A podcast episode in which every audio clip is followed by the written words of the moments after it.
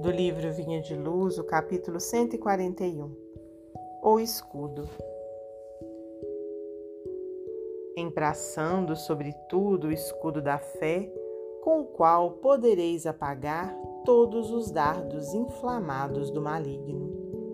Paulo, Epístola aos Efésios 6,16 Ninguém se decide à luta sem aparelhamento necessário. Não nos referimos aqui aos choques sanguinolentos. Tomemos para exemplificar as realizações econômicas.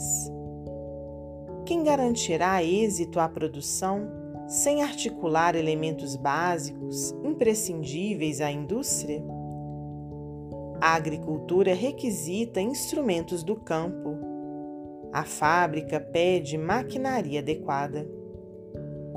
Na batalha de cada um, é também indispensável a preparação de sentimentos. Requer-se o intenso trabalho de semeadura, de cuidado, esforço próprio e disciplina. Paulo de Tarso, que conheceu tão profundamente os assédios do mal, que lhe suportou as investidas permanentes dentro e fora dele mesmo, recomendou usemos o escudo da fé acima de todos os elementos da defensiva.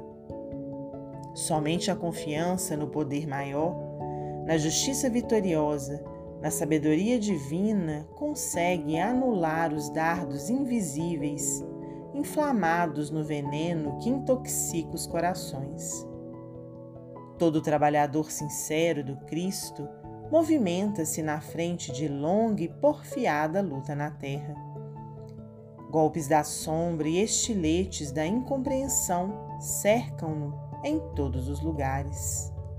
E, se a bondade conforta e a esperança ameniza, é imprescindível não esquecer que só a fé representa escudo bastante forte para conservar o coração imune das trevas.